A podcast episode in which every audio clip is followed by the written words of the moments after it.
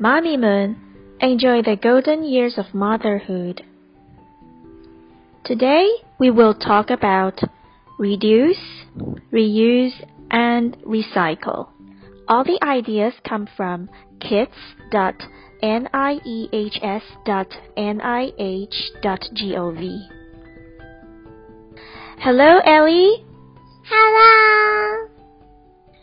Ellie, I remember when you were very little, you used to tell me how to save our planet. Do you still remember it? Yes. Okay, so can you talk about how to save our planet? Okay. Go. There are many ways to save our planet. 1. Don't eat meat. 2. Don't waste food and water. 3. Recycle. 4. Grow many trees. 5. Bike more. Okay. Since you mentioned about recycle, we will talk about the three R's today. Reduce, reuse, and recycle. They are three great ways you can eliminate waste and protect your environment.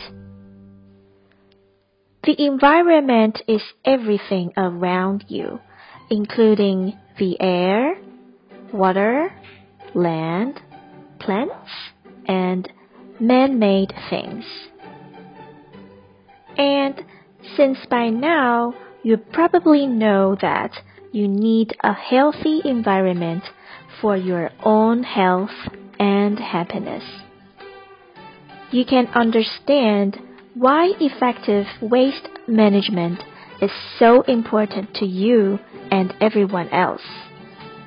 The waste we create has to be carefully controlled to be sure that it does not harm your environment and your health.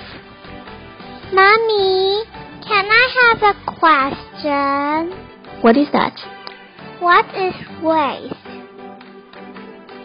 Waste is anything we don't need, we throw away or get rid of that doesn't get used.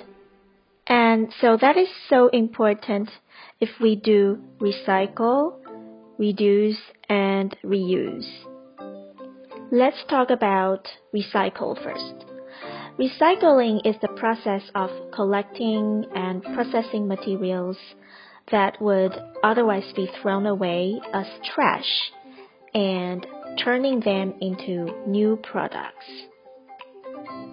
Is it hard to understand? Yes, it is hard. I don't understand. Okay, let's say if you don't need paper, do you think you can just throw away or you can recycle it? Recycle it. Do you know where the paper goes? I don't know. There are products made from recycled paper. Recycled paper can turn into facial tissue, toilet paper, paper towels, napkins, or paper plates. There are actually many things that you may be able to recycle. For example, aluminum cans. Ellie, can you try aluminum cans? Aluminum cans. No, aluminum cans. Actually, aluminum cans can be recycled into a lot of different products. They can be turned into new aluminum cans. And you can also recycle cardboard, electronic equipment, glass, metal, newspaper, plastic bags, plastic bottles, and many more. Next, we'll talk about reduce. Reduce is to make something smaller or use less, resulting in a smaller amount of waste. Ellie, think of the product packaging when shopping. The packaging is usually used only once and then thrown away.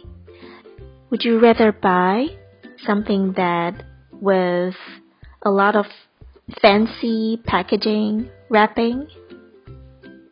Yes. Yes? Those packaging is only used once and then thrown away. No. No, right? We don't want to buy products with a lot of packaging. It is very important to reduce packaging waste. Lastly, we're going to talk about reuse. Reuse is to use again or more than once.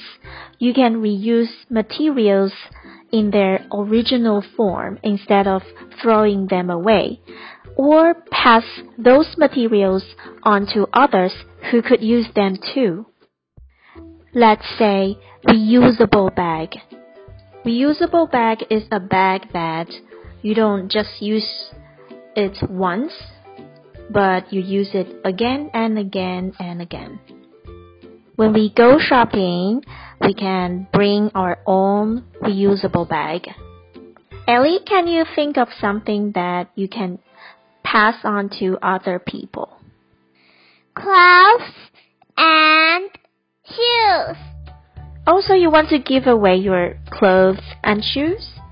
That's good because you grow up very fast and you don't need clothes and shoes that you don't wear anymore, so you give them away. What about your toys?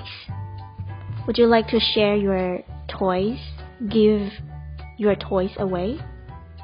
No. Why not? because I love toys. you love toys.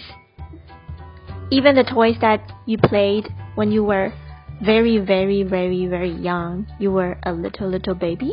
Uh huh. Uh huh. Alright, you can think about that, okay?